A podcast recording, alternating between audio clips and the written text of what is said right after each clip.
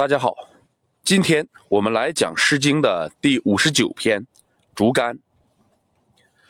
什么是最理想的男女关系呢？我想，是既包括爱情，又包含婚姻的关系。然而，在现实中，却往往不是如此。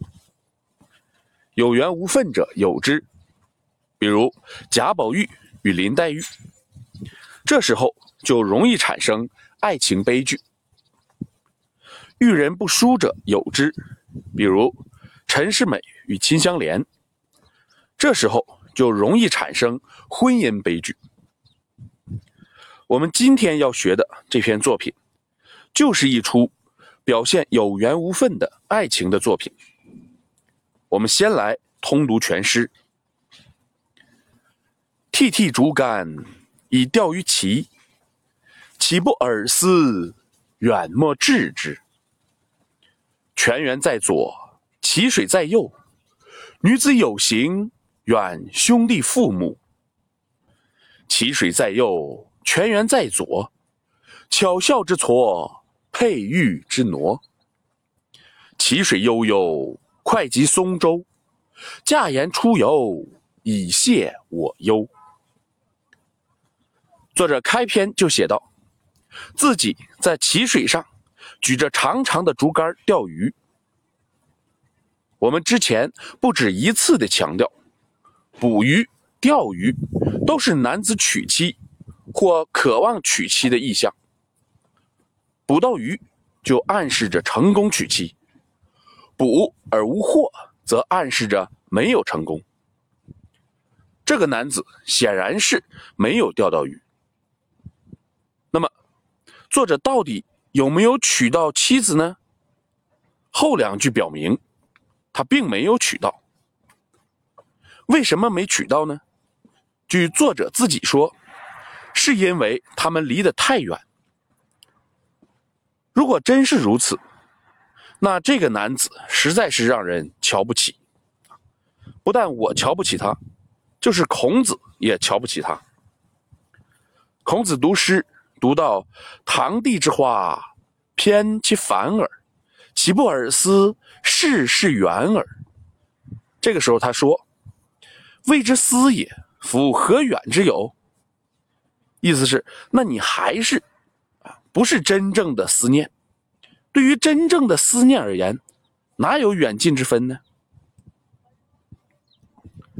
我们再看第二章，作者说，泉水的源头在左面，而淇水则在右面。之前我们也说过，泉水有女子出嫁的意象，泉水汇入河流，意味着女子嫁给了男子。相反，没有汇入河流，则意味着婚姻没有成就。上一章已经暗示男子没有娶到女子，这一章又从女子的角度出发，没有说泉水汇入到淇水中，也就是暗示了相同的结果。作者说，双方离得太远，有多远呢？原来这个女子已经嫁人了。女子有形，远父母兄弟，在《诗经》中曾经多次出现。这是当时的俗语，表示女子出嫁。怪不得他说远。世界上最远的距离，不是生与死的距离，而是我天天想着你，你却是别人的老婆。我们再来看第三章，开头两句仍然是暗示两个人的不能在一起。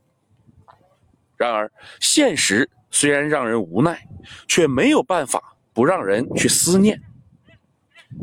在作者的脑海中，一直出现着女子美丽的容貌，她的笑容是那么灿烂，露出洁白的牙齿，她的身段是那么婀娜。走起路来不疾不徐，语欲协调。说到这里，我想补充一下：很多人认为这首诗写的是女子出嫁之后思念故乡，然而，我不明白，一个思念故乡的人，为什么要赞美自己的美丽呢？如果不能给出这个问题的答案，只能说明他们的理解是有问题的。我们再看最后一章，作者开篇说，他正在淇水上钓鱼。最后一章呼应开篇，他说：“淇水悠然而逝，我丢下钓竿，坐上了船。难道是要换个地方在船上钓鱼吗？不是的，他要乘船四处游逛，借此发泄内心的忧虑。”理解本篇的关键，在于诗歌意象的把握。如果认识不到这里暗含的意象，就没有办法弄懂作品的真正意义。好，今天我们就讲到这里。